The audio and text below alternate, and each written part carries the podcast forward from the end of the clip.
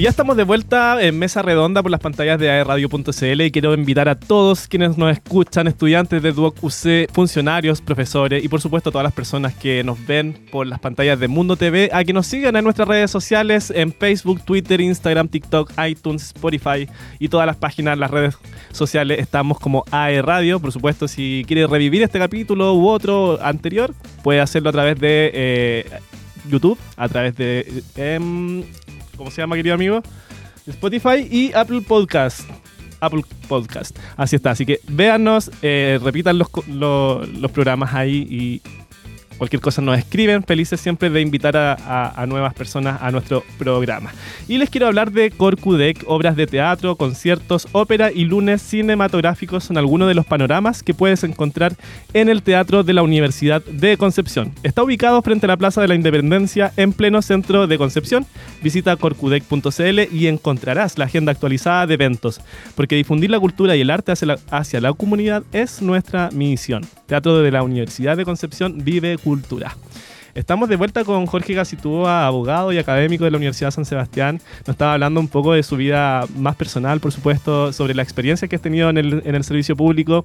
Y nos quedamos en muchas enseñanzas que tuviste de tu abuelo y también de Javier Vera, que fue vicerrector de la Universidad San Sebastián y que falleció hace algunos años, pero que sin duda es una de las personas que trascendió en muchos jóvenes, eh, que lo recordamos con mucho cariño porque era una persona que efectivamente servía públicamente, eh, no como lo decíamos antes, políticamente, en un cargo político, sino que eh, desde su vereda. Y todos podemos hacerlo desde nuestra vereda teniendo capacidad de gestión y queriendo trabajar por por el bien común de- del grupo intermedio donde te encuentres.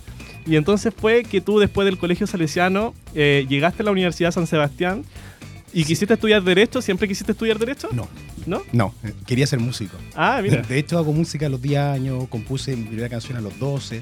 romántica. Eh, no, siempre fue un bien rock. O sea, eh, crecí con la parte, o con la etapa solista de Gustavo Cerati. Soy Ya, bueno. fanático ceratiano. mira, qué buena. Eh, por Gustavo Cerati llego a Flaco Espineta, llego a Charlie, llego a The Police, Zeppelin. Y de verdad que eso me lleva como a las bases digo, esta cuestión me encanta. Pero cuando llega la decisión de, de qué voy a hacer, mi papá me- con mucha honestidad me dice, mira, si te vas a Santiago a estudiar música no te pago nada. Y creo que también es su forma de decirme, eh, quiero algo seguro para tu Claro. futuro. Y mi segunda opción fue derecho porque en tercero medio, por accidente, descubrí el debate. Y digo por accidente porque otra de las personas que me marca mucho, Miguel Gómez Parra, era mi profe de filosofía. Y me quedo dormido en sus clases. O sea, a dormir. Porque mi mamá el día anterior había tenido una noche muy mala. eh, entonces, él me llama la atención y me echa a la sala. Y yo antes de irme le digo, profesor, usted antes de cuestionar debería preguntar qué es lo que ocurre. Y lo que ocurre es que una persona hiperactiva como yo, para que esté durmiendo, es porque algo pasó, mi mamá se enfermó, bla, bla, bla. Y resulta que yo estaba afuera de la sala esperando, él sale, yo dije, me van a llamar apoderado, me van a echar eh, para la casa, me van a suspender todo el tema. Y me dice, ¿quieres hacer de debate? ¿Qué es eso? Te coloco un 7 en filosofía. Ya, Y dije, ya, bueno. Y ahí descubrí una disciplina que me va a marcar, o sea, el destino completamente. sin duda. Y eso define también que entra a estudiar Derecho. Entonces, entro a estudiar Derecho eh, gracias al debate, porque ¿Hiciste, ¿Hiciste debate, torneos de debate en el colegio antes de entrar a estudiar Derecho? Sí, Muchos. hartos torneos. Y de hecho, cuando a mí me fue muy, muy bien en la PSU y yo me había matriculado en la UDEC. Ya, Y me pasó una cosa bien rara y yo creo que Dios siempre deja las cosas en su lugar porque me voy a matricular y no me gustó como algo que dije, esto es tan frío, soy un número más. Y yo había jugado el torneo de fútbol de la San Sebastián y me llaman y me dicen, tiene un 70% de beca. Y dije, mamá, somos mellizos, vamos a verlo. Y me atendió en ese momento, eh, que era la eh, trabajadora social, que hoy día es la directora nacional de DAFA, que es la Pati Pino, que también gran amiga, la quiero mucho. Me atendió tan bien. Y yo dije a mi mamá, este es mi lugar, acá me quedo. Pero yo hice dos preguntas y le dije, ¿hay debate? Sí. ¿Hay federación? No me dijo. O sea, sí, pero no estaba todavía reconocida como ente institucional, se va a reconocer pronto. Y le dije, mamá, me matriculo acá. ¿Y por qué me dijo? Siento que algo voy a hacer en esta universidad que... Ahora, era pura intuición, Claro. era como, como esa cuestión Era de, esa- de- de sí, sí, sí. joven. Pero sentí que algo, un clic, que algo iba a pasar. pero vibrabas con ese clic. O sea, sí, me pasó una cosa muy, muy, muy de verdad, interesante que comprendí a los años después. Porque se hace un torneo nacional para definir quiénes iban a ser los representantes de Chile por la universidad en el primer mundial de debate, que, iba a ser, que fue en Venezuela el año 2011. Y eh, obtengo el tercer lugar en Valdivia, fue un intercede nacional. Ahí conocí a uno de mis grandes amigos hasta el día de hoy, a quien admiro un montón, es un seco, he aprendido mucho, que es Cristian Puente. Yo mando un saludo también. Un gran, lo vamos gran, a invitar gran, en algún programa a Cristian Puente. Seco. O sea, de verdad, yo cuando lo vi debatir, dije, quiero ser como él. Y, y resulta que me empecé a preparar, empecé a entrenar, porque él, ellos llegan en ese torneo a la semifinal. El, el, equipo de Chile. Ellos clasifican primeros en la ronda pre, o sea, los mundiales todos los equipos compiten y se hace una ronda clasificatoria y los primeros ocho lugares pasan a la parte final. Ellos clasificaron primeros, no perdieron ningún debate. Con Boris Marqui, que también un gran amigo, grandes debatientes, los vi y dije, esto quiero ser yo. Y ahí se despertó esta cosa y como no era tan talentoso, porque o sea, era bueno, pero ellos eran otro nivel, empecé a trabajar y a estudiar. Y así logré, en eso, y el 2015 llego a la final del mundo en, en, en Colombia. Pero entre medio pasa la federación. Eh, yeah. Armamos un grupo y la intención era eh, convertirnos en la primera federación de la universidad porque ese año se eh, convirtió en estamento institucional. Y teníamos una cuestión a propósito del de, de servicio público y la política. Eh, estaba bien politizado el tema y nosotros teníamos una convicción que era, porque individualmente cada uno pertenecía a distintas convicciones políticas, que para nosotros daba lo mismo. Era, queremos trabajar por los estudiantes. Somos estudiantes y queremos trabajar por los estudiantes. Y mientras todos discutían que a nivel nacional, que la ley tanto, nosotros decíamos, oye, a los compañeros primero no pueden imprimir, segundo, los baños les falta confort. Claro. La, las cosas domésticas, es decir, cómo nosotros lográbamos representar un proyecto para nuestros compañeros. Para bien común de tu grupo intermedio. Exacto, que a nosotros claro. nos correspondía eso. Entonces, eh, me acuerdo que formamos la lista A con Cristian, con la Verena, que iba el profesora de la San Sebastián. Eh, lista A, entonces era Aperra, eh, avanza, actúa. La FEU somos todos. De acuerdo. Color verde. Y era perra porque había un perrito, que ya no está en la universidad, y que era como nuestra mascota. Entonces eh, nosotros le dábamos comida y andaba con nosotros para todas partes en la campaña y lo adoptamos. Entonces era a perra por, yeah, por bigote.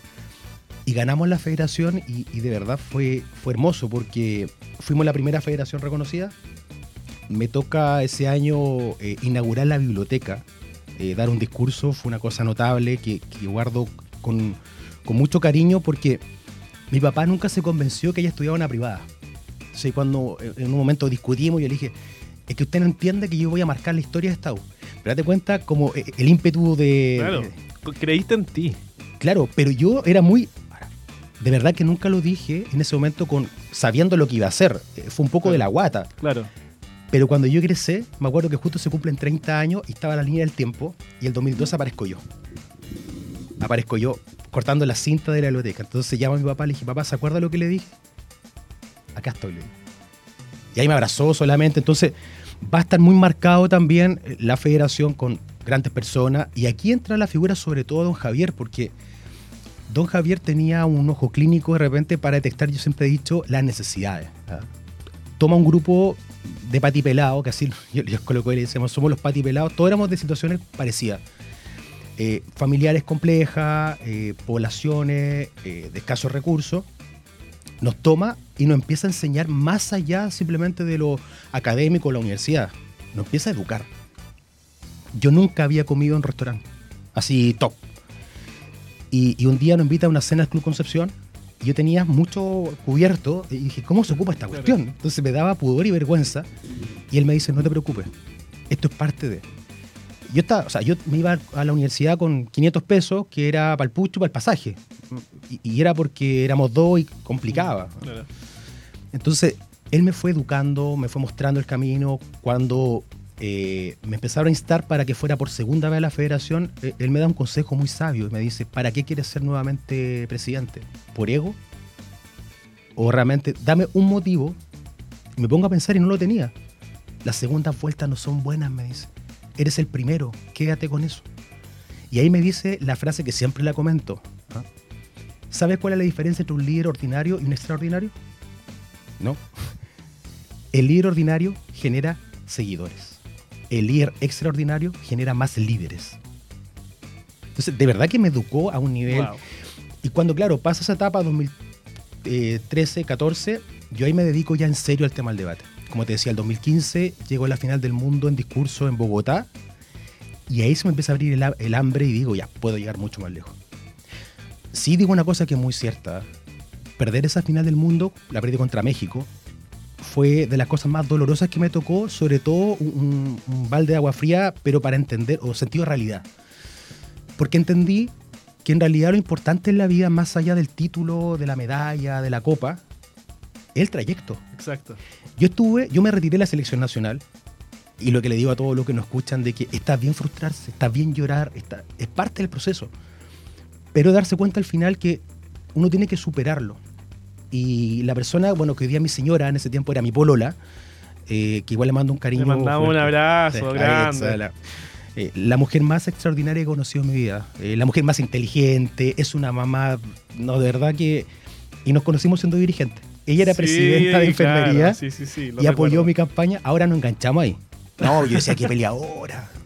Y resulta con los años nos empezamos a encontrar fuera y me di cuenta, hablamos de fútbol, de política y dije, "Wow, mujer extraordinaria.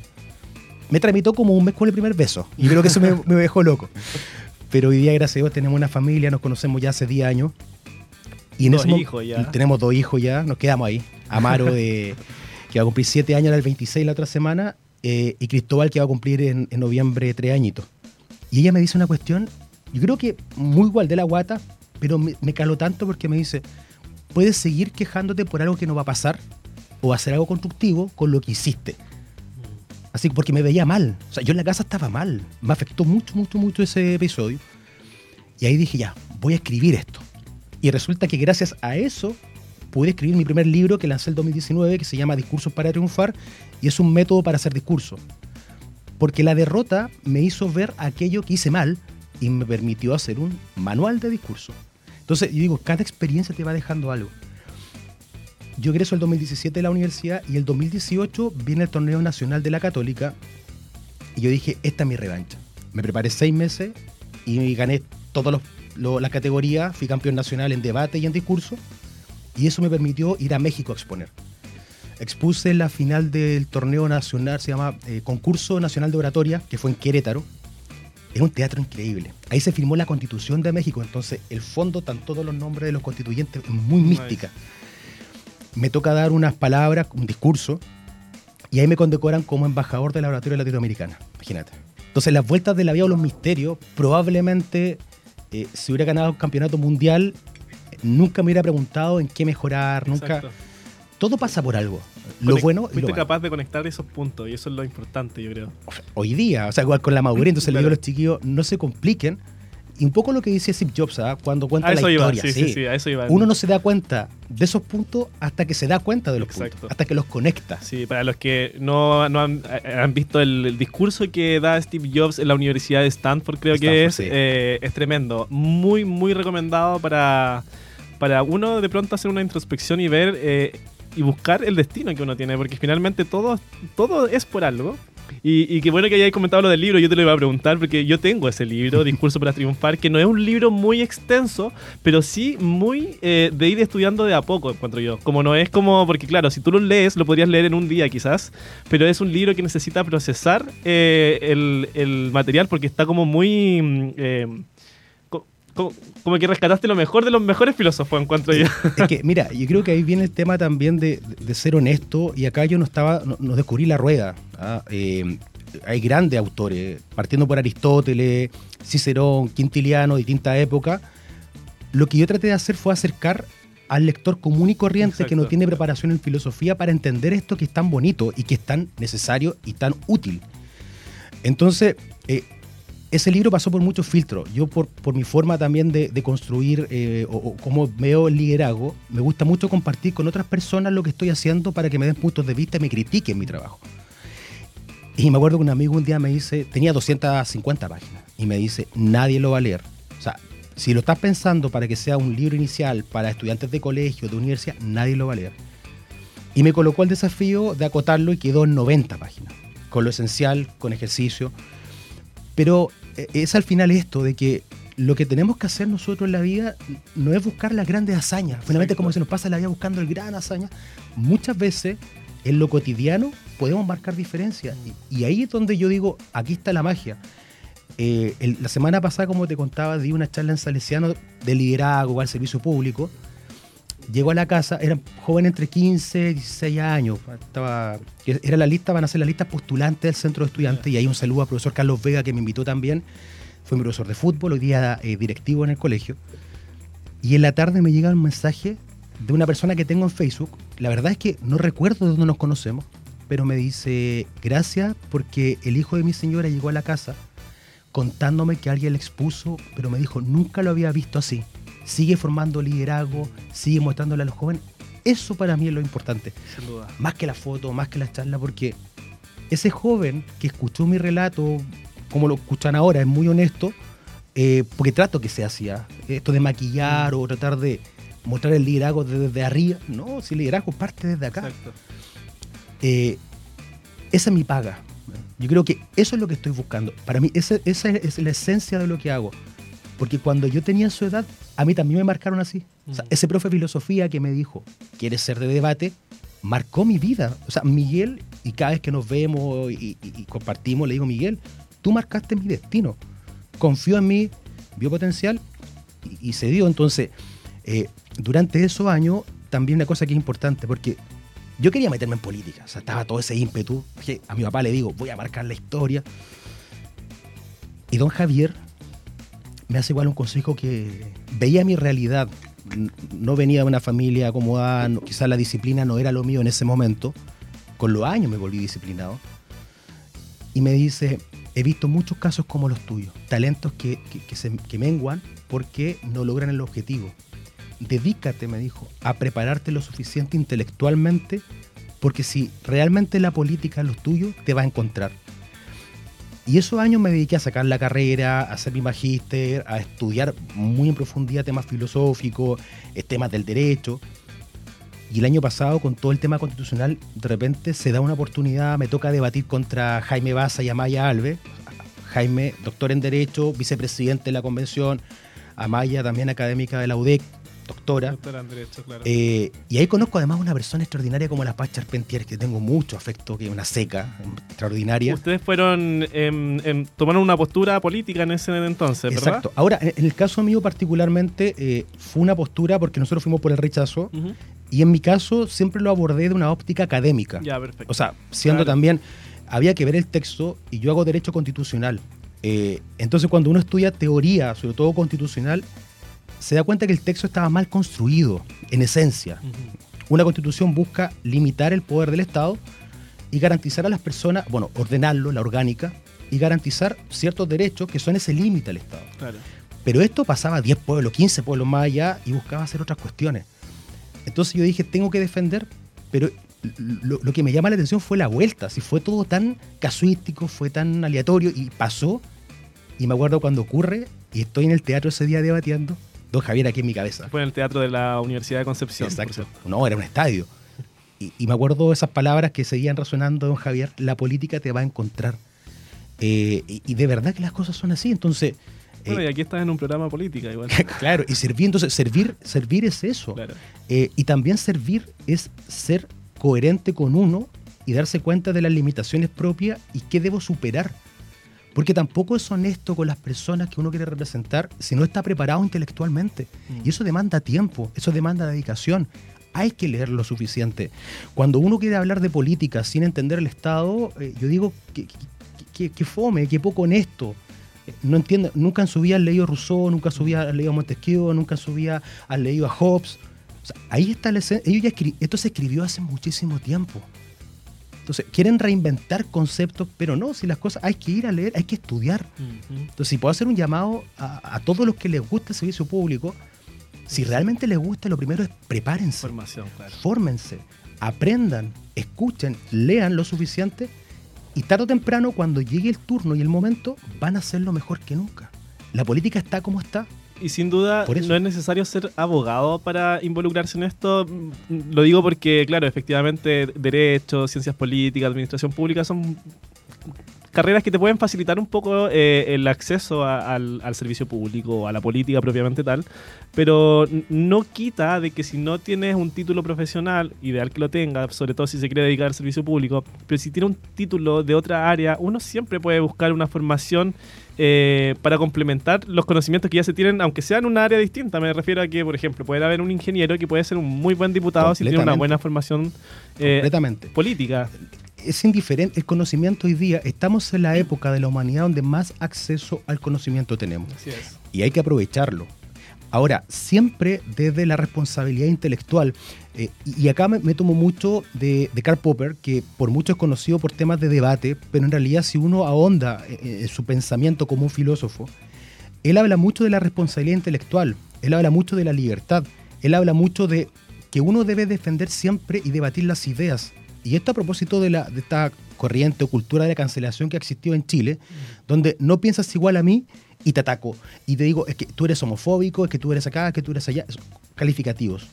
No, sí, lo que hay que hacer es debatir ideas. Exacto. De eso se trata. Entonces, lo que no se puede tolerar, decía Popper, porque apareció una vez una gráfica que estaba muy equivocada de, lo que Popper plantea la sociedad abierta, era que había que eh, censurar. Y no, Popper dice lo contrario. Mientras puedas vencerlo en el mundo de las ideas, tienes que debatir. Lo que no puedes permitir son los regímenes extremos como el fascista, como el comunista, y lo menciona. O sea, si quieren buscar, hay un texto muy breve que fue la última charla que da en Estados Unidos Karl Popper que se llama eh, De la tolerancia y la responsabilidad intelectual. Y comienza haciendo un guiño a Genófanes, que es un presocrático, y luego al padre de la libertad para él, que es Voltaire. Hay que defender la libertad. Porque finalmente lo que nos hace persona es la capacidad de elegir. Si vamos a Kant, cuando Kant decía, a ver, ¿Qué es la libertad? ¿Hacer lo que quiero? No. Es poder decidir qué quiero y qué no quiero hacer.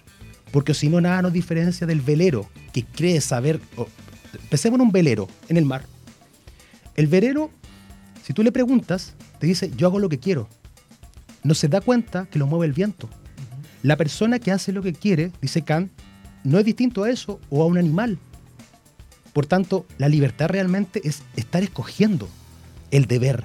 Y ahí entran los imperativos categóricos. Pero, o sea, a lo que quiero ir con esto, Cristian, de que hay tanto escrito. Hay que buscar, hay que indagar. A mí la filosofía me hizo un clic súper importante para la vida personal.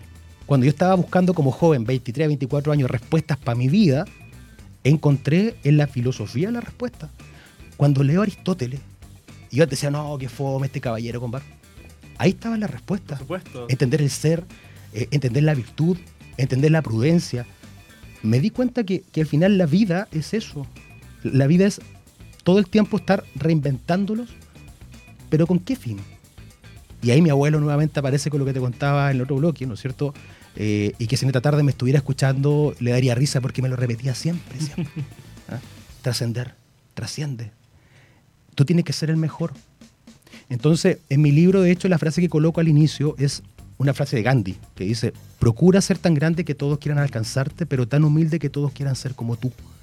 La humildad no es eh, eh, la falsa modestia. En Chile tenemos ese problema. Sí, sí, sí, sí. Qué, bueno que lo comente. ¿ah? No, que, que gente dice, no, es desconocer, si alguien dice eres bueno, el chileno no, no soy tan bueno. Eso es falsa modestia. Es como cuando yo era campeón nacional me dijeran, tú eres, no eres el mejor de Chile. Era campeón nacional, o sea, era el mejor del país. La humildad tiene que ver con reconocer las limitaciones. en esto soy bueno, en esto soy débil, y como soy débil acá necesito de otros. Y lo más importante de la humildad es lo que tengo lo entrego. Si en esto soy el mejor, hago que otras personas tengan este conocimiento y lo comparto. Por eso es eh, eh, generar eh, esa capacidad, y eso te lo dan los años, pero sobre todo el servicio público, que, es esta cosa como natural, cuando uno lo siente de corazón. Mm. O sea, yo vuelvo a la población y no pierdo de que si en un momento me toca estar en primera línea, eh, es decirle, mire, volví ahora a darle respuesta. Pero mientras tanto, lo hago. Mientras tanto, lo hago. Asesoría jurídica, hablo con los vecinos, etc. O sea, nunca, nunca hay que esperar el momento, hay que hacerlo de ella. Sí, sin duda. Jorge, y en la universidad nos comentaste que estuviste en estos torneos de debate, pero también estuviste en España, ¿no? Estuve en España, sí, el año 2017 eh, fue en Córdoba, una ciudad preciosa. Yo creo que sí, si hay un, lugar que, que mezcla cultura, que mezcla distintas culturas.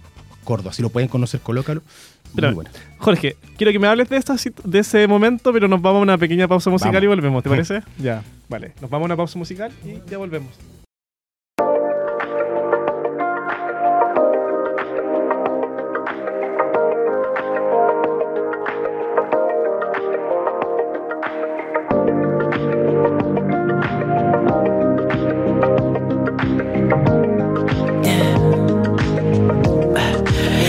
What you really like.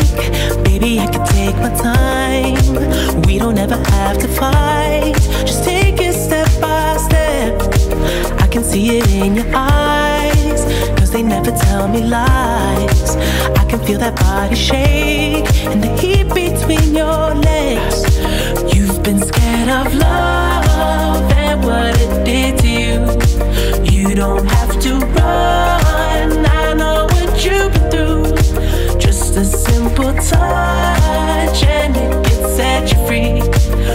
Don't have to rush when you're alone with me.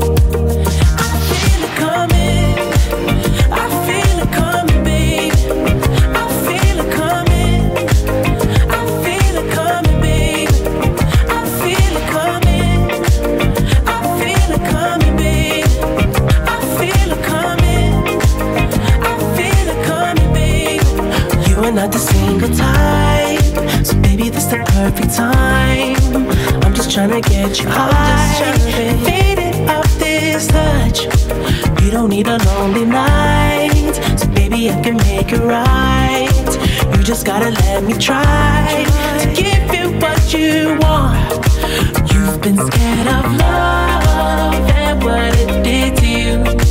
You don't have to run. I know what you've been through. Just a simple touch and it can set you free.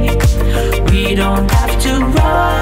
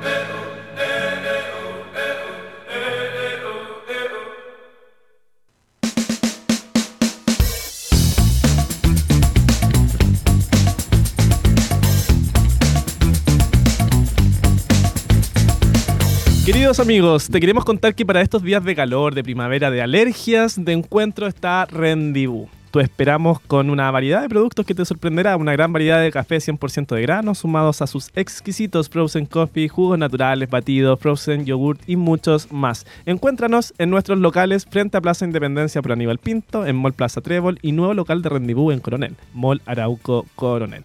Si quieres saber más de nosotros, búscanos en Instagram como Rendezvous. Ya sabes, en Rendezvous hacemos rico lo que te hace bien. ¿Has ido a Rendezvous, Jorge? Es muy rico Rendezvous. Perfecto. Hoy no- tengo problemas con el audio por eso, ¿no? No. ¿No? Ah, ya. Eh, a, a ver, eh, ahora, ahora, ¿Sí? te, ahora te escucho ya. Jorge, eh, estábamos hablando sobre tu paso por el debate y el servicio público y que de verdad valoramos mucho toda esta experiencia. Sin duda, a mí, como te decía en la pausa musical, me hace mucho sentido. Me admiro, te admiro totalmente Muchas en todo el trabajo que hay hecho. Te conozco hace muchos años. Y, y sin duda, no me cabe duda de que van a haber jóvenes Ojo, que. también mucho a mirar tú. Fuiste presidente, marcaste una historia importante, Bueno, pudimos ver esa historia, así que también, o sea, que todos sepan también tu trayectoria, que, que también es digna de, de contar.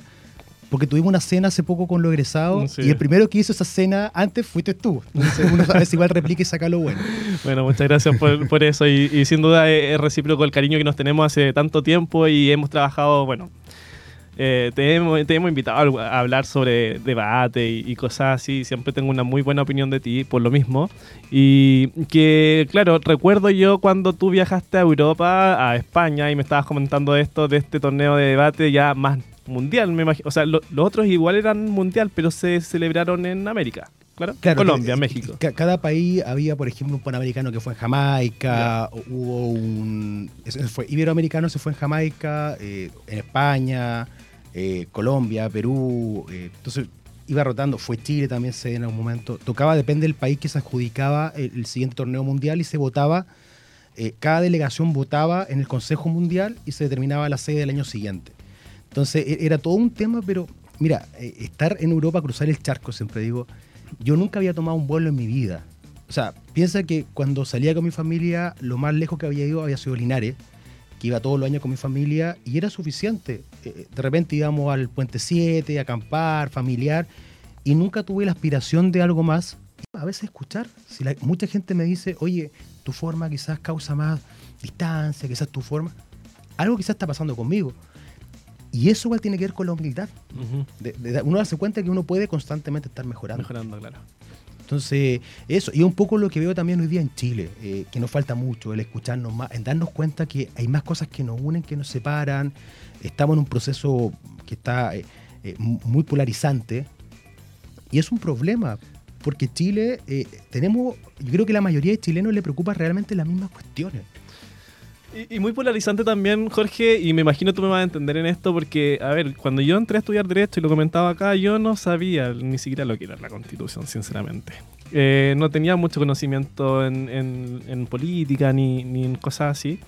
Eh, y de pronto eh, tú me comentas de que, claro, entraste a Derecho y tuviste conocimientos ahí más o menos de lo que era el servicio público o la política o entendiste quizás lo que tú pensabas o ya desde antes tú sabías como que era, no sé, pues, un- no- no- cómo pensabas políticamente, ya entendías cómo pensabas políticamente. Sí, creo que el debate, como partí muy, muy, chico, me ayudó un poco a, a abrir y, estudiar eso. Ahora, perfecto. estudiando Derecho, eh, ha- hay mucho que ver. El 2015-14 por ahí ganó un concurso nacional de Derecho Constitucional que se hizo en la universidad presentando reformas constitucionales.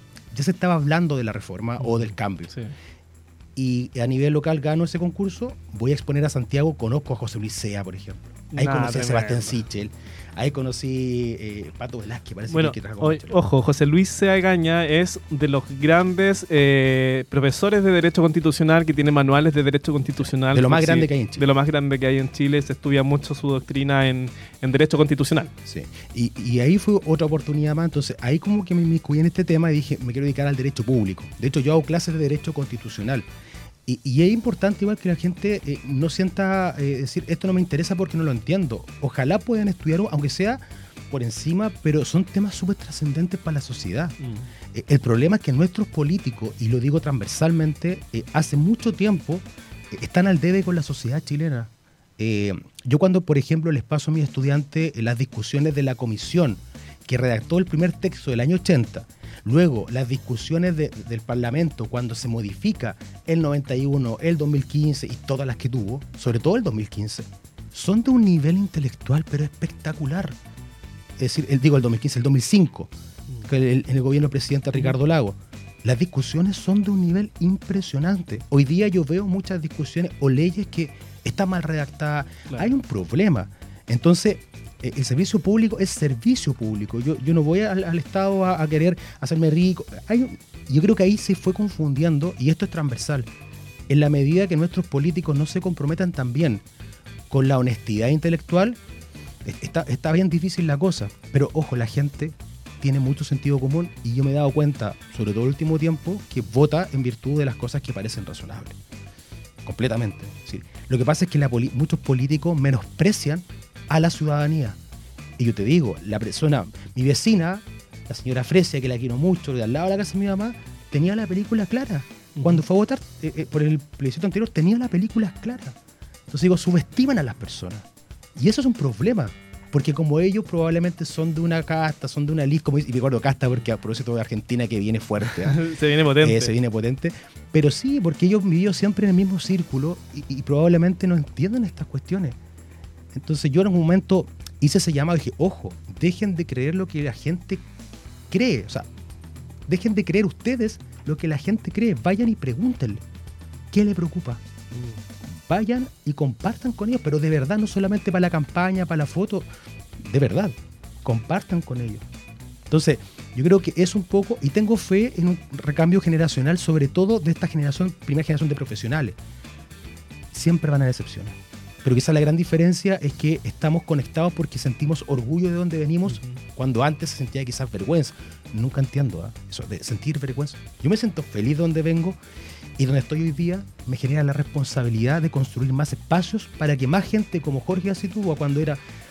Yo subí una publicación hace como tres meses atrás.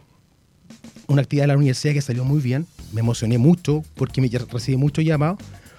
Y en la noche subo una canción eh, de Woz se llama Arráncame, lo que me mata, y coloco una reflexión que era, espero que el Jorge niño se sienta orgulloso del hombre que se convirtió. Y, lloraba harto y, mi señora me decía, eh, te veo muy quebrado. Sí, dije, porque eso es lo que miro. Cuando, cuando empiezo a perder el norte, miro para atrás y digo, ¿qué, qué pensaría ese niñito de 10 años, 11 años, de 8 años, que soñaba con cosas? Se siente orgulloso porque ahí viene la vuelta lo que hago hoy es para darles a mis hijos un ejemplo. Que mi hijo se sienta orgulloso del papá, que pueda eh, decir con la frente en alto, este es mi papá. Esa es mi primera. Ellos son mi primer norte. Entonces, eh, ellos son mi vida. Ellos me cambiaron la vida y yo espero estar a la altura. Sin, sin duda lo estás. Yo creo que has hecho muy buen trabajo ahí. Y, me gusta esto que, que dices, Jorge, de verdad, de verdad, de todo corazón valoro esta entrevista porque, bueno, te invité a hablar de, política acá. Y finalmente yo te digo, vamos a hablar de ti.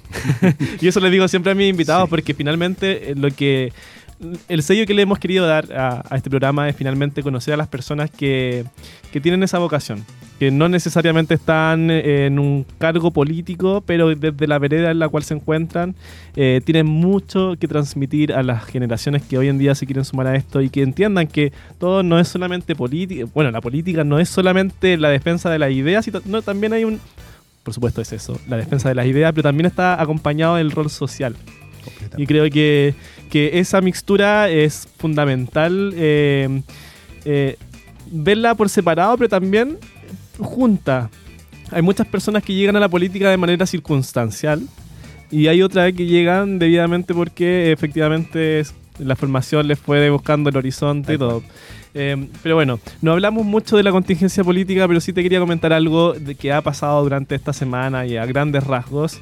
Eh, políticamente, bueno, ayer ganó la elección en Ecuador el presidente de derecha en, en, bueno, de derecha en, este en las elecciones, digamos. Y él tiene 35 años. Eh, y bueno, nuestro presidente igual tiene 35, 36 años. Y en general el cambio eh, generacional se, está viendo cada vez más, eh, más joven. Mira, yo, creo que no, es que sea más joven. Yo creo que esto hay una respuesta también a lo que te decía, sobre todo esa, la clase política, ¿ah? que son los grandes responsables de las crisis que estamos viviendo en los países de Latinoamérica. Y acá está la muestra de por qué. Es porque hay, una, hay un quiebre generacional. Mm. Ellos se quedaron y se perpetuaron en el poder. Y eso pasa en toda Sudamérica. Entonces lo que ocurre ahora con la edad del presidente, lo mismo pasó en Chile. La gente está buscando un recambio, pero resulta que generacionalmente es harto. Y se va a seguir dando. Ahora, esto que pasó en Ecuador es histórico, veamos lo que pasa en Argentina, y eso puede hacer un cambio en la región completa. Ojo, por algo la gente está votando. Es que a, eso quería hacer un llamado, porque efectivamente se está renovando la política o el péndulo está avanzando hacia otro lado en este momento y es momento de involucrarse con todo. Yo creo que nunca hubo péndulo. Yo creo que simplemente las personas eh, sastearon y hoy día están saliendo a votar porque necesitan realmente que las cosas mejoren y dejaron muchos años que un sector u otro gobernara en sus países y dijeron, basta, queremos un cambio generacional y un cambio de sector. Y eso está pasando en Latinoamérica. Es una cosa que se va dando hace mucho tiempo. Entonces, como te digo, es un reflejo nuevamente que la clase política lo ha hecho pésimo. Mm. Porque como dijo don Javier, y retomo esa frase, los grandes líderes generan más líderes y no solamente seguidores. Por tanto, cuando tengamos políticos que entreguen la aposta, políticos que cumplan su, su tiempo y digan, muchas gracias, es el tiempo de ustedes, yo voy a decir, es un político honesto, con responsabilidad y con servicio público. Mm. Si se quieren en el poder y quieren perpetuarse en el poder, yo dudaría un poco si realmente es servicio público o conveniencia política. Estamos con Jorge Gacitúa, te queremos agradecer por estar acá el día de hoy. Por, por favor, eh, micrófono abierto un minutito para que puedas decir lo que quieras a los estudiantes, a los funcionarios, a quien tú quieras, por favor, a los jóvenes, principalmente que se quieran involucrar en el servicio público. Muchas gracias, eh, gran tarea. No, mira, yo creo que resumir todo, a- a- sobre todo a los jóvenes, a la gente que nos escucha, a la gente de UOC, a la gente de cualquier universidad de Chile, que nunca, nunca, nunca piensen que de dónde vienen determina dónde van a llegar, que el talento sirve, pero es solamente un 5% de la ecuación, que el 95% restante es trabajo, que, que el trabajo todo lo puede suplir, la perseverancia, la disciplina, el prepararse y que eso los va a llevar muy lejos. Más allá de que muchas veces la vida en sí misma es injusta. Y hay que entender eso. La vida no es justa. Pero tarde o temprano, a veces más tarde que temprano, la balanza siempre se va a equilibrar. Es que eh, los insto a que si les gusta el servicio público, sobre todo, se preparen. Porque tarde o temprano la política los va a encontrar. Pero cuando lo encuentren estén preparados Preparados. y no cometan el error de lo que yo graficaba de esta clase política. Están llamados para hacer más que eso. Ellos lo hicieron muy bien en su momento, pero ese momento pasó. Y hoy día creo que es necesario un li- los liderazgos nuevos, pero con responsabilidad, que sean intelectualmente honestos, que sean personas que realmente les preocupe el otro. Y no simplemente por un discurso político, sino que les preocupe de verdad. Y eso se hace siendo persona. Antes de político, antes de profesional, antes de ingeniero, antes de abogado, somos personas. Y por eso tenemos que buscar esa trascendencia. La trascendencia no es estar en las calles, un nombre en la calle, un, un- un- un, no sé, un- una estatua. Trascender es marcar el corazón de las personas. Y, y- y me quedo con esa frase y reflexión final de mi abuelo. Y como comenzaba, finalmente entender que somos consecuencia de las experiencias y las personas que pasan. Que sean agradecidos sobre todo, porque para bien o para mal, todos quienes pasan por nuestra vida nos dejan algo. Y hay que recordarlo y agradecerlo. Eso duda. somos. Sin duda, muchas gracias Jorge por, por tu participación hoy día en nuestro programa. Felices, te voy a invitar en otra oportunidad para que podamos hablar de muchas cosas que quedaron. Pero nosotros vamos a continuar, así que no se desconecten por la radio, eh, aerradio.cl y por, lo, por Mundo TV. Eh, vamos a una pausa musical y ya volvemos.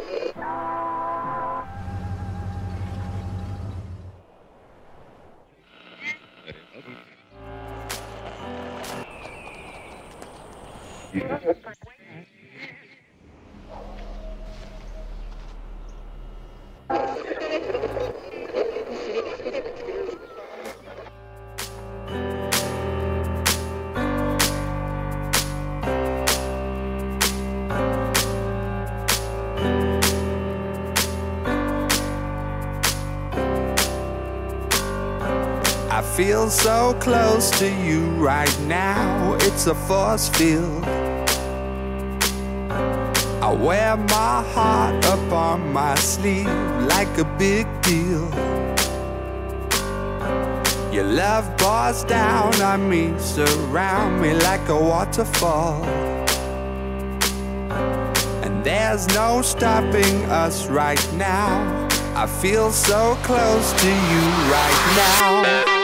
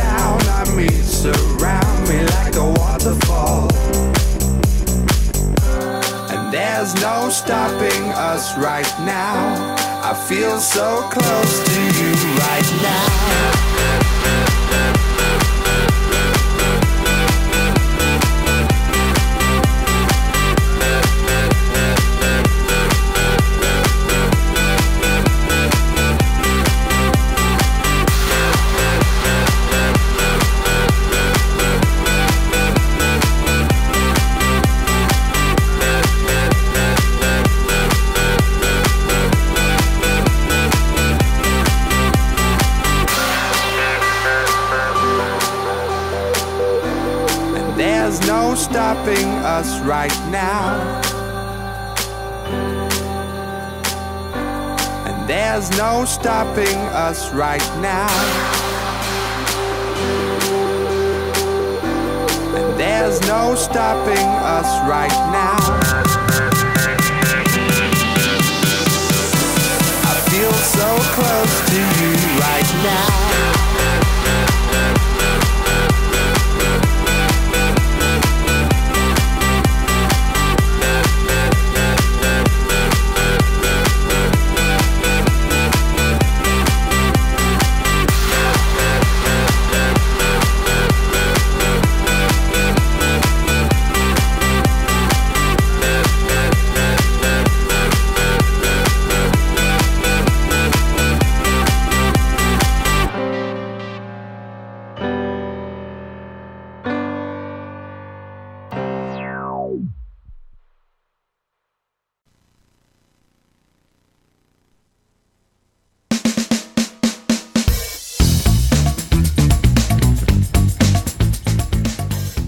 Queridos amigos, vamos a hablar de Casa W. Más que un espacio de coworking con foco en la innovación y en el emprendimiento, somos una comunidad apasionada por lo que hacemos, conformada por un grupo de personas que buscamos convertir a la región del Biobío en la mejor región para emprender de nuestro país. Esto es Casa W. No solo creamos espacios de trabajo inspiradores que ponen en valor los lugares donde nos instalamos, sino que también tenemos una visión enfocada en crear comunidad como pilar fundamental para la vinculación del ecosistema, empresas y organizaciones públicas.